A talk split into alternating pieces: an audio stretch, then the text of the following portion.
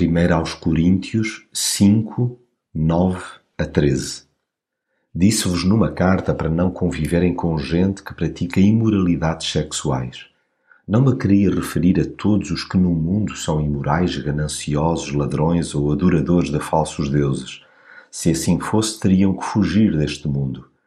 Queria dizer que não tivessem contacto com aqueles que se dizem crentes e são imorais, gananciosos, adoradores de falsos deuses, caluniadores, bêbados ou ladrões.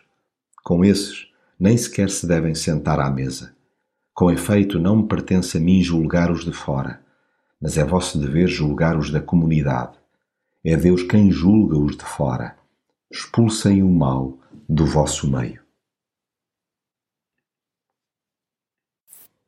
O cristão não deve viver numa redoma de vidro Conquanto tenha noção dos perigos a que está exposto, jamais deve fechar-se a interagir com as pessoas em geral.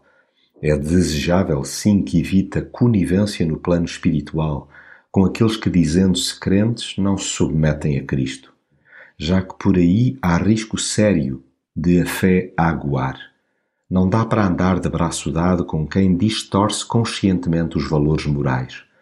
É doentio caminhar com gente de discurso inflamado, cujo estilo de vida cheira a estragado. Há que confrontar os profissionais religiosos, em vez de fugir dos que andam a bater com a cabeça nas paredes por manifesta desorientação interior. Do seguidor de Jesus, não se espera que seja uma flor de estufa, isolando-se de tudo e de todos. No contacto estabelecido com a devassidão deste mundo, importa simplesmente que evidencie excelência de caráter, não esquecendo que só a Deus compete julgar os que estão de fora. Já no que diz respeito à preservação da pureza na Igreja, Deus não lhe concede o direito de se demitir. Cada discípulo é chamado a envolver-se nessa sublime missão.